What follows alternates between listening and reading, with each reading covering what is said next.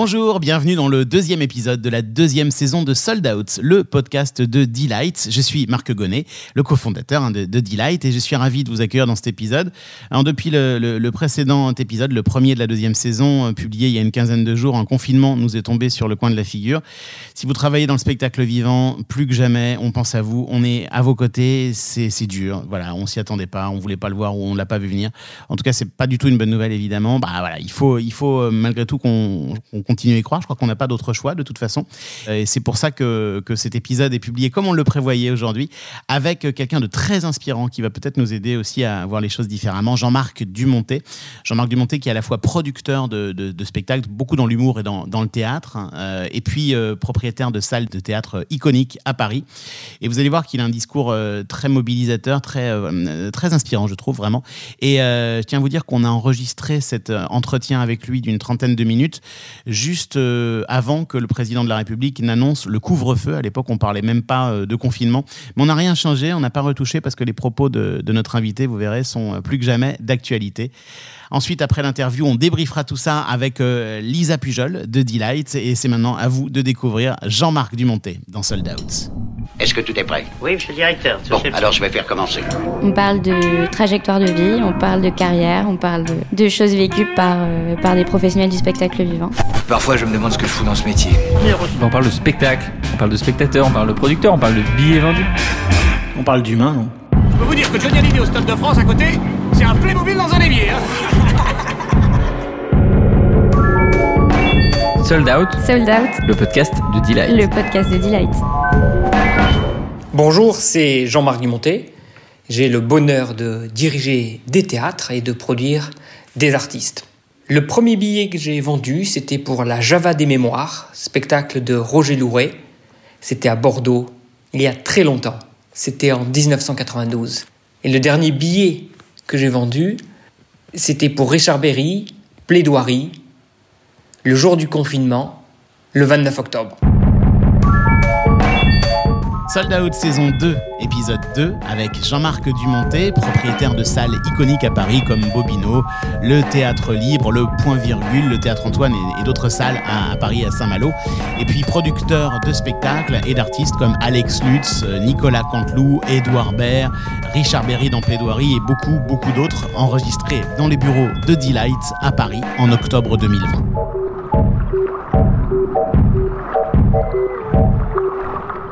Bonjour Jean-Marc. Bonjour Marc. Au début, on n'aurait pas dû euh, te retrouver dans Sold Out puisque je crois que tu étais destiné, programmé comme tu le dis, à devenir notaire. Oui, parce que je suis issu d'une famille, euh, mon père était notaire, mes deux grands-pères étaient notaires. Et depuis que j'ai l'âge de 5 ans, j'étais vraiment terriblement convaincu, terriblement est le bon mot d'ailleurs, que je deviendrais notaire. J'ai commencé mes études de droit, j'ai fait une maîtrise de droit, et ensuite j'ai fait une première année d'école de notariat parce que ma voie était a priori toute tracée. Et puis, il s'avère que j'avais eu la chance pendant mes études de beaucoup papillonner, parce que je faisais droit et Sciences Po. Et à côté de ça, je faisais aussi du journalisme avec le quotidien de Paris. J'étais leur correspondant quand j'avais 20 ans, donc c'était assez génial euh, en Aquitaine. Je faisais une quinzaine de papiers et je faisais de la politique, je faisais beaucoup de papiers politiques, je faisais du sport, c'était la grande épopée des Girondins de Bordeaux. Je faisais des procès, je faisais des faits divers, je faisais euh, de l'économie et incontestablement, ça me passionnait de toucher à tout. Et euh, quand il s'est agi de, de s'arrêter, de faire plus que du notariat, là j'ai un peu bloqué et j'ai cherché des voies de traverse que j'ai vite trouvées d'ailleurs. Des voies de traverse dans, dans la culture, dans l'art Non, dans l'entrepreneuriat. J'ai créé ma première boîte qui était une boîte de conseil en communication en 89, j'avais 23 ans. C'est la fameuse époque des pins c'est avant, c'est avant. Euh, ma première mission, c'est un contrat d'un an avec le président du conseil régional d'Aquitaine, qui s'appelait Jean Tavernier, qui était un novice en politique, pour le conseiller sur toutes ses relations presse. C'était mon premier gros contrat. Et donc j'ai développé euh, plein d'activités de communication un peu institutionnelles avec des, entreprises ou des collectivités locales. Et puis, euh, effectivement, est, arrivée cette mode des pins dans laquelle je me suis engouffré. Et ça m'a porté chance parce que j'ai gagné beaucoup d'argent, ce qui m'a permis de me diversifier et d'entreprendre dans des secteurs qui, euh, qui étaient assez enthousiasmants, et notamment la culture. Et donc, je me suis retrouvé à, faire des pins. J'avais 30 personnes, on avait un bureau à Barcelone de 5 personnes, un bureau à, Bruxelles de 5 personnes. Et, on fabriquait, fabriquait à Taïwan, où je me suis rendu en 91-92. Euh, et c'était euh, très enthousiasmant parce qu'on partait de rien. Euh, on gagnait beaucoup d'argent et ça me permettait une diversification incroyable. Donc c'est une époque assez heureuse et assez dingue. C'est quoi? C'est du pragmatisme? C'est de l'opportunisme? C'est la capacité à saisir des opportunités? Oui, je crois, je crois que j'ai la chance d'être opportuniste, c'est-à-dire que je sais, euh, je sais pas si j'ai du flair, j'aime pas cette expression parce que ça, ça voudrait dire qu'on anticipe les choses. J'ai vu ce phénomène, j'ai vu à quel point il touchait les gens, et au fond, je crois que dans la vie professionnelle, faut rien s'interdire. Et moi, je me suis pas interdit grand-chose. Alors j'espère que ça, ça a bien tourné, mais je crois plutôt.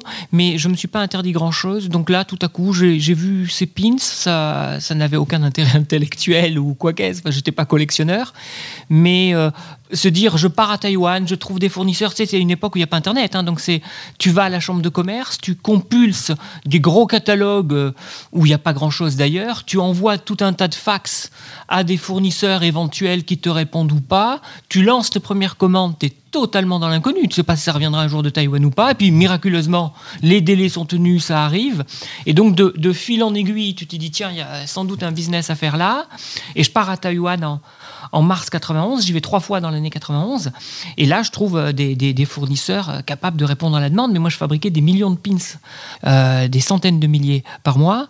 C'était une aventure assez incroyable, et c'était une aventure entrepreneuriale, c'était ma première grande aventure entrepreneuriale, parce que c'était recruter des équipes, c'était former des équipes, c'était manager des équipes, et puis c'était surtout, dès le départ, penser que ça allait être très éphémère, et qu'il fallait bâtir l'après et, trouver les ressources pour bâtir l'après pour se diversifier. En 93, je vais racheter un journal économique que je vais euh, diriger pendant 8 ans à Bordeaux.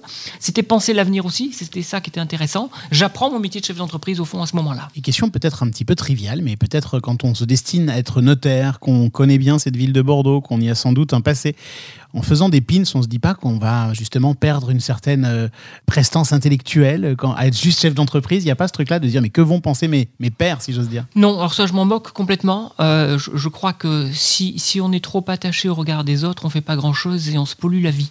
Donc, euh, j'avais pas, j'avais pas ce souci-là. Euh, mon souci, c'était de mener une aventure entrepreneuriale, euh, de faire euh, fructifier euh, mon, entreprise parce qu'il fallait qu'elle dégage de l'argent que cet argent me servirait pour d'autres projets.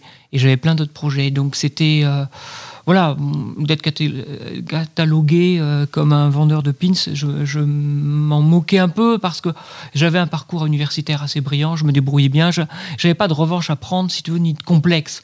Donc euh, voilà, il y avait une opportunité, je la saisissais très sérieusement, en le faisant bien. C'était pas pour autant ma vie de fabriquer des pins. Et justement, ta vie, elle était déjà plutôt dans la culture. C'est là qu'on commence à croiser les premiers chemins, les, premiers, les premières scènes. Bah, quand j'avais quand j'avais euh, travaillé pour le quotidien de Paris, j'avais beaucoup avec une compagnie qui s'appelait la compagnie Roger Louret, qui était en Aquitaine, qui était à Montclar en Agenais, un petit village de 900 habitants. Et, je les suivais. J'avais chroniqué sur eux, j'avais écrit des papiers sur eux.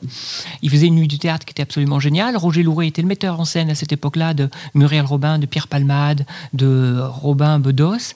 Et je me suis approché effectivement de ces créations. Et grâce à l'argent que j'ai gagné avec les pins, euh, dès 92, au moment où ça décolle sur les pins, je produis la première pièce qui s'appelle La Java des mémoires pendant six semaines à Bordeaux. Alors là, vraiment, j'apprends un métier. Je ne connais pas ce métier du tout.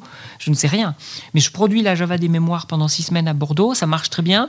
Je me rends compte tout de suite. Je t'arrête, Oui. je t'arrête. Ça veut dire, moi je suis toujours fasciné par ce mot je produis. À ce, moment-là, tu t'es, tu t'es demandé dans ton coin tout seul ce que ça voulait dire je produis la Java des mémoires. Non, Tu je résolvais les problèmes les uns après les autres en fait. Oui, je produis, ça veut dire que je suis responsable de ce projet entièrement, euh, que je dois lui donner vie, je dois lui donner sens et je dois le conduire à la réussite.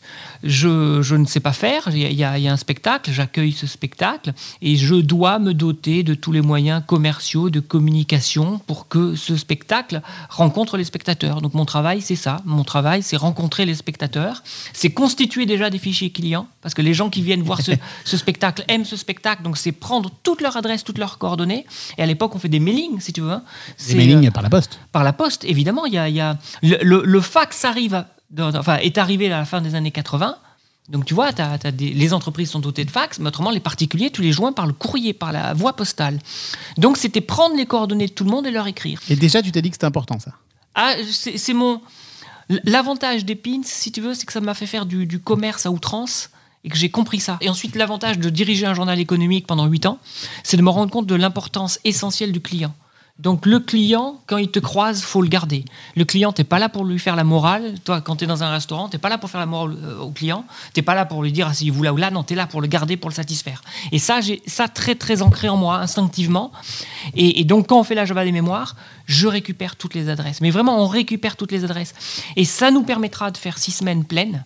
De, de la Java des mémoires. Et surtout, ça me permettra derrière de lancer les années Twist à Bordeaux avec deux dates au Pingalan, qui est une très grande salle qui fait 1200 places en m'appuyant sur mon fichier. C'est-à-dire que je vais écrire à tous les gens qui ont vu la Java des mémoires pour leur dire la nouvelle création de la compagnie Roger Louret, c'est les années Twist. Et, là, j'ai ces fichiers-là qui sont de l'or parce que les gens reviennent. Euh, je, moi, je pense pas que le public est curieux. Le public, il a besoin d'être rassuré. Il a besoin d'être rassuré, donc il est rassuré par les commentaires de son voisin, de son ami, de son beau-frère. Il est rassuré parce qu'il aime ce thème, il est rassuré parce qu'il aime ses acteurs, mais spontanément, il n'est pas curieux. Donc quand tu as la chance qu'ils soient venus chez toi, qu'ils aient aimé le spectacle, ben, tu les conserves. Tu les conserves. Et donc, je vais bâtir les deux dates qu'on fait au Pingalan pour euh, le spectacle Les années Twist, avec tous les spectateurs qui sont venus pendant six semaines voir la Java des mémoires. Et donc, je, je constitue un fichier client parce que j'ai pressenti que c'était quelque chose d'essentiel. Mais alors à ce moment-là, t'as rien à dire sur ce qui se passe sur scène, c'est ça? Tu accueilles un spectacle qui existait déjà bah, que- Non, sur les années Twist, sur les années Twist, alors là j'avais des mémoires, c'était le cas, effectivement, c'était un spectacle qui existait déjà, et j'avais vu ce spectacle que j'avais adoré, qui m'avait bouleversé. Mhm. Ouais. J'avais dit si je peux vous aider, je le ferai, et c'est ce que j'ai fait, parce qu'ensuite on est parti huit, huit mois au théâtre de la Renaissance à Paris en 92, donc c'était un très beau parcours. Et sur les années Twist, en revanche, je vais assister à l'accouchement, c'est-à-dire que je vais participer à toutes les auditions, je vais assister aux répétitions, jusqu'à me faire virer d'ailleurs par le metteur en scène parce que j'étais pas d'accord, et donc je l'ai Déjà, ramené. déjà. Oui, j'étais pas d'accord. vraiment, il m'a viré. Il m'a viré. Ensuite, il m'a écrit une longue lettre sur euh, un spectacle qui est un accouchement et qu'il est ar- archi sensible, épidermique à ce moment-là et qu'il peut pas entendre mes critiques. Mais je me rappelle de plusieurs réunions. Il y a Muriel Robin qui est mon associé, la compagnie Louret et moi. On est trois à, parité, chacun un tiers. Ça bouge beaucoup entre nous. Et effectivement, moi, j'ai euh, envie de dire des choses. J'ai j'ai- envie de les bousculer, de les amener le plus haut possible. Donc je pense que mon travail, je le dis souvent, c'est un travail de contradicteur. C'est un travail de contradicteur. Alors attends, explique-moi ça. Ça veut dire quoi? Ça veut dire que t'es pas là pour brosser les gens dans le sens du poil. Bah, C'est-à-dire là pour dire je pense que. Oui, je suis surtout là pour amener l'artiste à son meilleur niveau et pour que la prestation soit la plus excellente possible parce que nous sommes dans une économie de l'offre et c'est vraiment la qualité de ce qu'on propose qui fera la réussite. Oui, c'est-à-dire que c'est pas la demande qui va faire le spectacle, c'est vraiment ce que nous on décide de mettre sur scène qui va amener ou pas le Exactement, public. Ouais. exactement. Et, et ça, c'est quelque chose de très fort dans ma tête. Donc, euh, les artistes ont évidemment un talent pur, mais sur ce talent pur, il y a beaucoup à jeter, c'est normal. Muriel Robin elle dit souvent que le talent, c'est de savoir couper.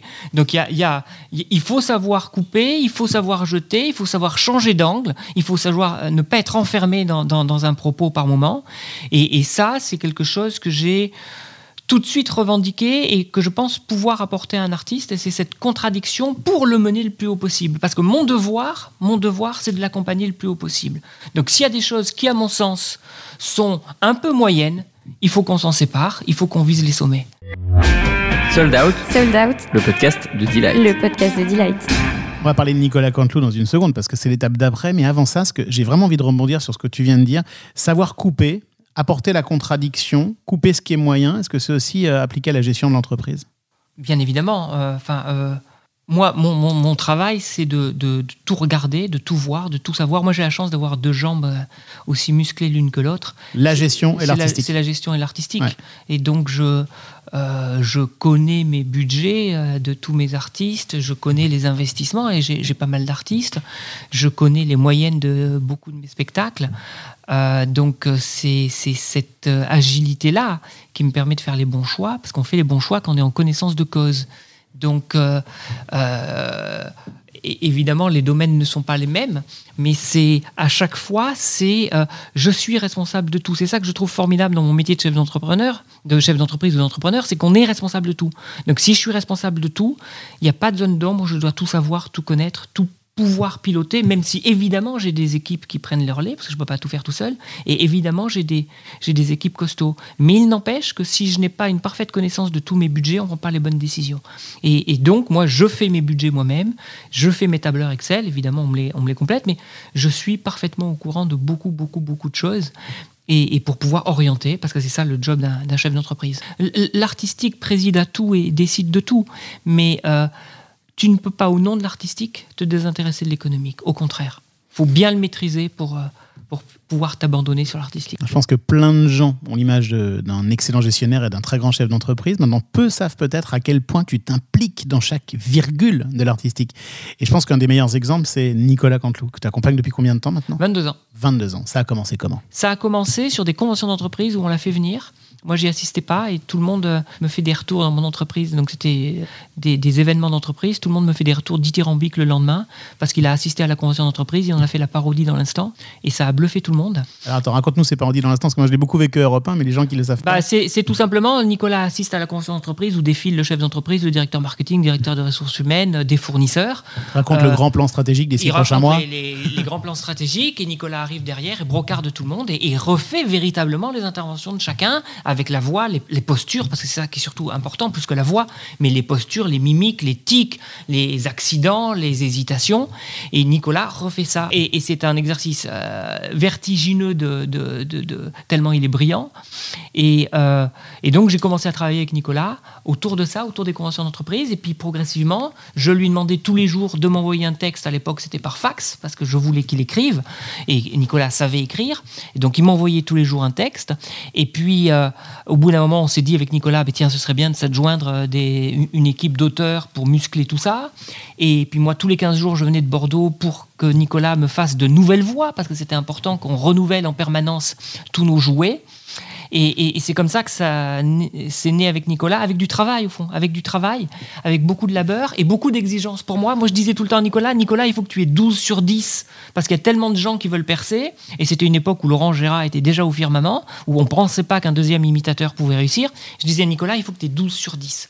Et c'est parce qu'on a eu cette ambition, c'est parce que Nicolas l'a partagé et qu'on s'est bien accompagnés tous les deux, que Nicolas a pu percer.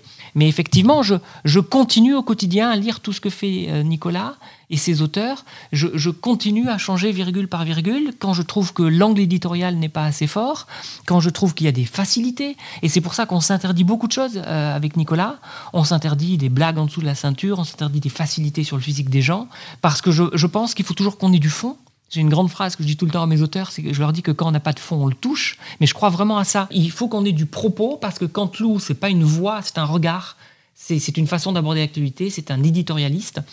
Je me suis extrêmement impliqué avec, euh, avec Nicolas sur ça au début et ça a bien fonctionné et c'est devenu mon modèle. Mais de toutes les façons, c'était déjà le cas sur, la, sur les années Twist ou même la Java des mémoires, même si je n'avais pas forcément les compétences, mais je, je me suis fait comme ça. Et, je- suis convaincu que c'est comme ça qu'on aide les artistes véritablement. Et mon métier de producteur, c'est de leur permettre de réaliser leurs rêves et d'aller le plus haut possible. Et donc, ça exige euh, effectivement, artistiquement, qu'on doit être un magnifique compagnon de route. Et tu l'as été avec Nicolas quand tu as fait ce coup de poker inouï de l'Olympia, à l'époque où il n'était pas encore Nicolas Canteloup euh, Bien sûr, d'aujourd'hui. bien sûr. Bah, euh, on, on fait notre première scène en 2001 au Trévise. C'est compliqué parce qu'on joue à 22h30 en, euh, pendant l'automne et l'hiver euh, 2001. Donc c'est compliqué pour qu'il y ait du monde. Notre prouesse, c'est de trouver des invités pour remplir la salle, pour que les conditions de jeu et les conditions d'écoute des spectateurs soient satisfaisantes. Il n'y a personne qui achète des billets. Quoi. Mais il n'y a personne qui achète des billets, donc nous on trouve des invités. Il n'y a pas de réseaux sociaux, donc c'est au téléphone et il y a tous les jours 100 120 à 150 personnes dans la salle parce que moi je veux qu'il y ait du monde parce que ça va réconforter les gens, lui ça va le doper et c'est un cercle très vertueux. Et puis euh, bah, ça avance euh, pas assez vite et moi je suis impatient. Et je dis à Nicolas, fin 2002, écoute, on va faire l'Olympia. Il me dit, ah bon Euh, Oui, oui, on va faire l'Olympia. Et, et grande phrase de Nicolas, il me dit, je te suis. Voilà, avançons. Et je réserve l'Olympia le 10 mai 2003. Mais là, tu as quand même, au moment où tu fais le chèque d'acompte, imagine des sueurs dans le dos. Non, j'ai pas de sueur dans le dos parce que je sais comment on va fonctionner. On a fait beaucoup de conventions d'entreprise et des gens qui ont été euh, euh, très impressionnés par le talent de Nicolas. Je me dis, on va leur vendre des places à eux. Et donc, on va vendre des places à- aux, aux- aux entreprises, à SFR, à l'époque c'est la CEITA, la Française des Tabacs, enfin un certain nombre d'entreprises qui nous achètent 1000 places. Si tu veux, à à coût de 50, de 200. Et ensuite, on a des invités. Ensuite, on a une première partie qui fait venir aussi 150 ou 200 personnes. Donc, j'ai une très belle salle. Et on utilise ce média qu'est l'Olympia. Parce que l'Olympia, c'est un média. Dans la tête des gens, quand tu fais l'Olympia, tu es déjà arrivé. Même s'ils ne te connaissent pas, mais c'est déjà une consécration. Et on va jouer sur ça. Et c'est à ce moment-là que les équipes de Drucker viennent voir Nicolas. Parce qu'on fait ce pari de l'Olympia. Parce que pour eux, on fait l'Olympia, on existe. Et ça, ça va nous aider, évidemment, dans le décollage de sa carrière. Et l'Olympia, c'est un média. Les salles sont des médias. C'est là que tu te dis, il me faut une salle? C'est pas aussi net que ça à ce moment-là, mais effectivement, je me suis heurté quand on a cherché pour la première fois une salle pour Nicolas à des graves difficultés. D'abord, euh, j'appelais depuis Bordeaux et j'avais aucun réseau, je connaissais personne. Donc, si tu j'étais pas agile, hein, je savais pas quelle salle solliciter plus qu'une autre. Donc, ça, c'était pas, pas simple, j'étais pas de ce milieu. Incontestablement, on a beaucoup de mal à trouver une salle. C'est pour ça que je dis, on a abouti au Trévise, qui est beaucoup trop grand pour nous. Pour un artiste qui démarre, une salle de 270, c'est suicidaire. En plus, à 22h15, tu vois, l'hiver. Donc, euh, c'est vraiment multiplier les handicaps. Et j'ai eu beaucoup de mal à trouver une salle. On avait fait des auditions au point virgule. Nicolas vraiment été excellent. Ça plaît pas à la directrice, elle nous prend pas. Euh, donc c'était un, un- un chemin particulièrement difficile et douloureux d'essayer de trouver une salle. Et comme pendant un ou deux ans, ça va durer cette difficulté, je me rends compte inconsciemment, inconsciemment, mais ensuite ça va beaucoup m'aider. euh, je me rends compte que quand tu as une salle, c'est beaucoup plus simple parce que tu peux dire à un artiste, ben voilà, je te programme et tu démarreras à tel moment. Ça, c'est très très simple. Et puis il y a la dynamique de la salle. Donc c'est vrai que vient germer chez moi l'idée, l'idée banale euh, dans, le monde de l'entreprise en général, que si tu es producteur et distributeur, c'est pas mal. C'est pas mal du tout. Voilà. Et c'était un schéma qui ne se faisait pas. Tu avais des théâtres, et tu avais des productions, et, ils se mélangeaient pas. Ils se mélangeaient pas. Et c'est comme ça que j'a- j'acquiers ma première salle, qui est le point virgule, en 2006 je me dis que ça va être un outil formidable pour repérer des nouveaux talents, pour les mettre à l'affiche. Et c'est comme ça, d'ailleurs, le premier que je mets à l'affiche, c'est en janvier 2007, c'est Alex Lutz. Euh, c'est grâce au point virgule, si tu veux. C'est parce que j'ai le point virgule euh, depuis le 26 septembre 2006. Et le premier à l'affiche, début janvier, c'est Alex, le temps que j'ai de faire une programmation. C'est Alex Lutz qui fait ses débuts. Et c'est une immense chance pour moi, quand je vais signer Alex, de lui dire bah, je peux t'installer et tu vas jouer au point virgule. Je comprends, les rencontres se sont faites aussi grâce aux salles qui elles-mêmes Oui, te sûr. mettent en contact avec beaucoup plus de gens. C'est la démultiplier, quoi. Exactement, ça te, ça te met en contact et surtout ça t'offre des opportunités. Une salle, ça t'offre des opportunités de monter des projets. Et, et j'avais dirigé, ça ne m'appartenait pas, le théâtre des variétés pendant deux ans. Et j'avais pu monter un spectacle qui était Pierre Richard et Pierre Palmade dans Ouais. Pierre et Fils. On avait fait 180 dates à Paris, euh, 90 en tournée. J'avais fait Fugueuse, Lynn Renault et Muriel Robin, qui a été un carton plein. Mais parce que quand tu as une salle, c'est très simple d'aller voir des acteurs. Alors, c'est pas pour autant qu'ils vont te dire oui, mais c'est très simple d'aller les voir avec une certitude, leur disant je vais vous faire jouer à partir du, du mois de janvier, du mois d'avril, qu'importe. Et ça, je me suis dit au bout d'un moment que c'était très vertueux comme schéma. Et c'est pour ça que je me suis mis à acheter des salles, parce qu'avoir des salles, ça te permet de faire des projets. Avoir des salles, ça te permet d'amortir tes risques, parce que généralement, la salle, elle gagne toujours, si tu veux. Et le producteur, il gagne pas toujours. Donc quand tu as les deux, ben, tu peux équilibrer ton risque, tu peux équilibrer ton risque, et puis tu es en train d'acquérir et de faire fructifier un fonds de commerce qui est une salle, parce qu'une salle, c'est un fonds de commerce qui prend de la valeur. Alors qu'un producteur, quand il lance un projet, ben, au bout de deux ans, son projet, il n'existe plus, si tu veux, et il vaut plus rien, son projet. Toi, tu as lancé une pièce de théâtre, elle a bien marché, mais elle vaut plus rien. Elle ne se valorise pas. Alors que ton théâtre, ton théâtre, il s'est valorisé. Ton théâtre, et c'est une certitude pour avoir de nouveaux projets. Donc, je me suis rendu compte à quel point, dans mon schéma, les théâtres étaient essentiels. Ouais, c'est un peu, ça- un peu la même vertu, si je caricature à l'extrême, que les pins qui, qui rapportaient de l'argent, mais en plus, ça te permet d'attirer des artistes et ça Oui. te permet de, de faire fructifier un capital. Exactement, Ouais. exactement. Ah, c'est marrant. Toujours essayer de, de panacher les risques pour pouvoir être plus créatif, en fait. Bah, disons que euh, quand, quand tu as le couteau sous la gorge, c'est compliqué. Euh, quand, quand tout à coup, tu as un peu de sérénité, euh, tu peux être encore plus audacieux. J'ai le sentiment que tout ce que tu es en train de nous raconter avec une passion qu'on entend à ce micro, tu as aussi envie de, plus en plus de le transmettre. Tu as toujours pris beaucoup de plaisir à rencontrer des étudiants, à parler euh, comme ça totalement euh, gratuitement de ton envie et du fait que tout était possible. Oui, parce que je, crois qu'on se met beaucoup de barrières dans la vie nous-mêmes. Et euh, j'ai envie de dire à quel point c'est simple, à quel point il faut être audacieux, à quel point il faut être entreprenant, et à quel point on est tout le temps notre propre ennemi par les limites qu'on s'impose. Donc c'est vrai que j'aime bien, euh, auprès d'étudiants, auprès de jeunes qui se cherchent, qui s'interrogent, euh, leur délivrer ce discours, parce que moi, je l'ai pas eu, ce discours. Ça m'a pas empêché de faire des choses, mais je l'ai pas eu ce discours et je pense que entendre ce discours, c'est se permettre des déclics, entendre que ça va être dur, que c'est très dur, mais qu'il faut se battre, que personne va, va venir t'aider, que c'est à toi de faire ta place, que personne ne t'attend, ça peut aussi t'aider et ça peut te libérer. Autant c'est dur, autant c'est jouable, autant il y a plein d'opportunités et c'est effectivement un message que j'ai envie de transmettre parce que j'ai envie que les gens se libèrent de leur chaîne.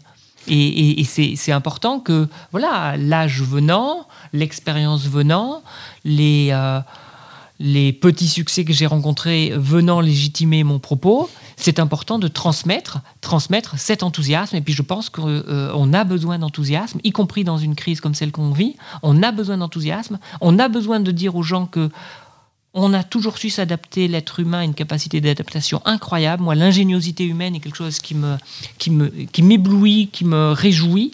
Donc, euh, j'ai envie de faire passer ces messages. Oui, j'ai envie de faire ces messages. Et je pense en plus que ça correspond, voilà, à un moment de ma vie. J'ai, dépassé la cinquantaine, à un moment de ma vie où tu peux tirer des conclusions de ce que tu as fait et des leçons qui sont utiles, qui sont utiles aux générations futures. Mais pour le coup, tu, l'appliques vraiment, puisqu'on avait rencontré l'an dernier dans Sold Out Mathilde Caron, qui nous avait parlé de, de, de, JMD Prod. Elle était rentrée un peu par hasard en stage pour une rencontre avec euh, quelqu'un de tes équipes, Amélie. Et vraiment, ça a changé sa vie, quoi. Elle a tout appris là, en fait. Elle a tout appris là. Vous le faites vraiment, c'est-à-dire vous donnez votre chance aussi à des gens qui n'ont rien à voir forcément avec ce secteur. Tu sais, moi, je n'ai jamais recruté sur un CV. Dire que dans, mon équipe, j'ai autant un énarque qu'un type qui n'a même pas le bac. Et c'est pas sur ça que je les rencontre. Moi, je les rencontre sur leur engagement, sur leur envie, sur leur envie de pousser les murs, sur leur envie de gravir toutes les montagnes. C'est ça, c'est ça mes, mes, mes rencontres avec les, collaborateurs. Donc, euh, je ne connais pas leur CV. Mais sincèrement, je ne connais pas leur CV parce que ça ne m'intéresse pas. Moi, je, je, ne lis pas les CV, je lis les lettres de motivation. Et je vois, je vois quelles sont leurs envies. Je vois s'ils sont différents, parce que je veux des gens différents, je veux des gens qui sont animés par, par une vraie force, par des vrais enthousiasmes. Et c'est comme ça que je vais recruter. C'est comme ça que je recrute. Je, ne cherche pas voilà, des profils tout faits. Et, j'ai euh, vraiment mes plus belles réussites et mes plus beaux compagnonnages, c'est avec des gens qui ont des profils tellement différents et qui, eux, ont tous un point commun, c'est leur appétit, c'est leur engagement. Je crois qu'au début du, du, confinement, dès les premières heures, tu as pris la parole pour dire à tes équipes, il me faut une idée nouvelle par jour. On va pas se laisser abattre, il me faut une idée nouvelle par jour, c'est ça? Oui, il fallait, euh, il fallait sortir de ce marasme, si tu veux, dans lequel on plongeait. Euh, moi, j'ai tout de suite pensé que ce serait beaucoup, beaucoup plus grave que les attentats, euh, même si les attentats étaient totalement dramatiques, mais je parle pour l'activité. Voilà, les, les, les attentats, c'est c'est une ignominie absolue, évidemment. Mais euh, en termes d'activité, je, pensais que ce serait un, coup d'arrêt extrêmement brutal, violent et, et qui nous remettrait euh, euh, profondément mal. Mais qu'une fois que tu avais fait ce constat-là, une fois que tu fais ce deuil de tous les spectacles que tu vas accompagner, ça t'amène pas à grand-chose. Donc j'ai décidé que dans ma boîte de, de prod, on est 25, personne ne serait au chômage et tout le monde bosserait tout le monde bosserait parce qu'il fallait préparer le lendemain. Personne ne serait au chômage. Oui, il y a eu sur mes 25 salariés de JMD Prod, je ne te parle pas des théâtres. Les théâtres, Oui, bien le, sûr. le- le technicien, il n'y a plus de spectacle, il peut rien faire. Le- les, les ouvreuses, elles, elles ont plus d'activité. Mais dans ma boîte de prod, à partir du 15 mars, tout le monde a bossé à temps plein. Personne n'a été au chômage partiel. Et ça nous a permis de préparer la rentrée. Euh, ça nous a permis d'être forts, ça nous a permis de mener des actions auprès des revendeurs, des billetteries assez fortes pour essayer de conserver le plus possible le, stock de nos places, qui était une vraie richesse, qu'on a conservé. Ça nous a permis de relancer des airs plaidoiries par le bout du nez, fleurs de soleil, enfin tout un tas de spectacles. Donc on était dans cette optique-là et ça nous a beaucoup aidé. Ça nous a beaucoup aidé. Effectivement, l'idée de une idée par jour, mais c'était en deux mots, ça voulait dire restez éveillé, restez éveillé, ne vous laissez pas abattre, même si certains étaient abattus et c'est normal. Enfin, toi, la nature humaine est ainsi faite qu'il y a des moments où, tu es un peu down, mais ne vous laissez pas abattre, soyez créatifs, continuez à apporter, continuez à avoir des idées. Et on a tout à coup bah, travaillé sur beaucoup, beaucoup de projets artistiques. On a travaillé commercialement, on s'est renforcé commercialement. Et moi, je suis dans une optique aujourd'hui où j'ai envie qu'on se renforce parce que ça va être très dur. Et donc, moi, je suis dans cette optique-là parce qu'un jour, ce sera derrière. Alors, ce jour, il tarde à venir. Ce jour, il tarde à venir, mais un jour, ce sera derrière. Donc, nous, à ce moment-là, il faut qu'on soit très fort. Et tout le temps qu'on passe à se plaindre, c'est du temps perdu parce que ça ne nous fait pas avancer d'un iota, ça ne nous fait pas progresser. Et moi, j'ai envie qu'on progresse. Et on a des années difficiles, mais derrière ces années difficiles, il y a une vie qui va se reconstituer. Et tu sais, souvent, je pense à, ma grand-mère, euh, dont le mari, donc mon grand-père, est parti euh, pendant cinq ans, pendant la guerre. Il était prisonnier dans un oflag et elle s'est retrouvée à, à, devoir s'occuper de mon père et de ma tante qui avaient euh, deux et quatre ans. Et elle a pas, elle pas revu son mari avant, euh, ben, avant 5 ans, de 40 à 45. Et il a fallu qu'elle fasse face. Et il a fallu qu'elle imagine d'autres choses, qu'elle euh, s'invente une vie, euh, qu'elle trouve des ressources. Enfin voilà, il y avait tout à rebâtir. Nous, c'est beaucoup moins dramatique parce que euh, évidemment, ceux qui sont malades, ceux qui perdent des, proches, c'est très grave, mais heureusement, la plupart des gens ne sont pas du tout dans cette situation, et dans mes équipes, on n'est pas dans cette situation où il y a eu des pertes humaines. Donc, quand euh, nous, on est confrontés à ça, ben, au fond, c'est pas si grave que ça. C'est pas si grave parce que notre entourage va bien, parce que ce pays a été extrêmement accompagné économiquement euh, pour que les entreprises ne flanchent pas et donc que les salariés ne soient pas victimes de ça. Et, et il faut, on a tous un devoir d'entraînement. Tous les Français ont un devoir d'entraînement. Les 67 millions de Français ont un devoir d'entraînement, notamment dans leur consommation. Il faut que les Français continuent à consommer parce qu'il y a une thésaurisation de dingue, 87 à 90 milliards. Il faut que ça consomme. Il faut que les gens reprennent, la route des restaurants, des théâtres, des, des magasins. Il faut que ça consomme. Il faut que la vie reprenne. Et donc, moi, mon idée dans l'entreprise, c'était on refuse la fatalité. On continue à bosser parce qu'il faut qu'on se prépare. Et quand ça va sourire, on sera là, même si ce sera dur, et ce sera dur, et c'est dur. Je te vois aujourd'hui, il est 16h. on est en train d'enregistrer ce podcast. Le président de la République parle dans 4 heures. On ne sait pas s'il y aura un couvre-feu ou pas. Tu as déjà pris la parole dans les médias aujourd'hui. Ce qui m'intéresse, c'est pas tant ta position sur le couvre-feu, parce que ce sera derrière nous lorsqu'on diffusera Sold Out. Mais c'est cette attitude invraisemblable où tu as une niaque de fou, alors que peut-être euh, demain les théâtres vont fermer. J'ai pas le choix. Enfin, tu vois, j'ai pas le choix. So- Soit je rends les armes. Moi, j'ai acheté récemment les, euh, les affiches du général de Gaulle sur l'appel du 18 juin. Euh, et, et je suis impressionné et profondément ému euh, par, par cet homme qui, alors que tout est par terre, décide seul de résister, de porter le flambeau. Euh, moi, je m'identifie pas du tout à lui. C'est c'est un acte d'un héroïsme incroyable. Mais je pense que c'est mon devoir de chef d'entreprise, c'est mon devoir de porter les flambeaux et, et de montrer des caps et que mes entreprises et mes collaborateurs seront galvanisés si, si leur patron montre cet exemple-là. Et- Mais c'est pas une façade, si tu veux. C'est pas, je ne suis pas dans un rôle.